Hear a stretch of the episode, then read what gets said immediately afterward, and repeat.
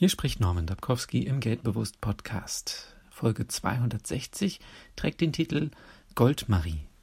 Ludwig Bechsteins deutsches Märchenbuch beinhaltet an Stelle 11 das Märchen Die Goldmaria und die Pechmaria.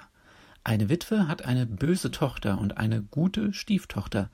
Die Stieftochter muss arbeiten, die leibliche Tochter nicht. Die gute Tochter muss fortgehen, erhält als Wegzehrung Aschekuchen und Wasser.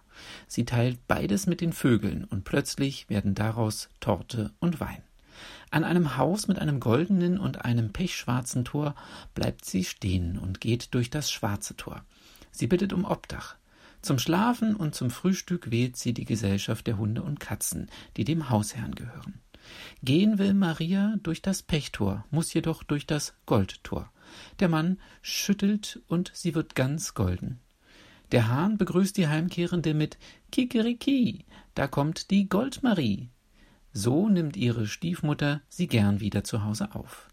Maria heiratet glücklich.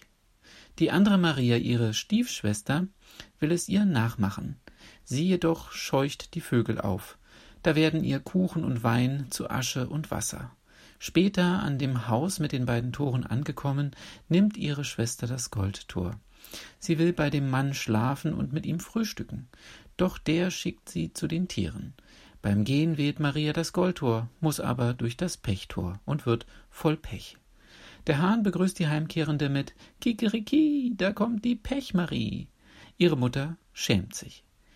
Dieses Märchen ähnelt sehr der Frau Holle und damit dem bekannten Märchen von den Gebrüdern Grimm.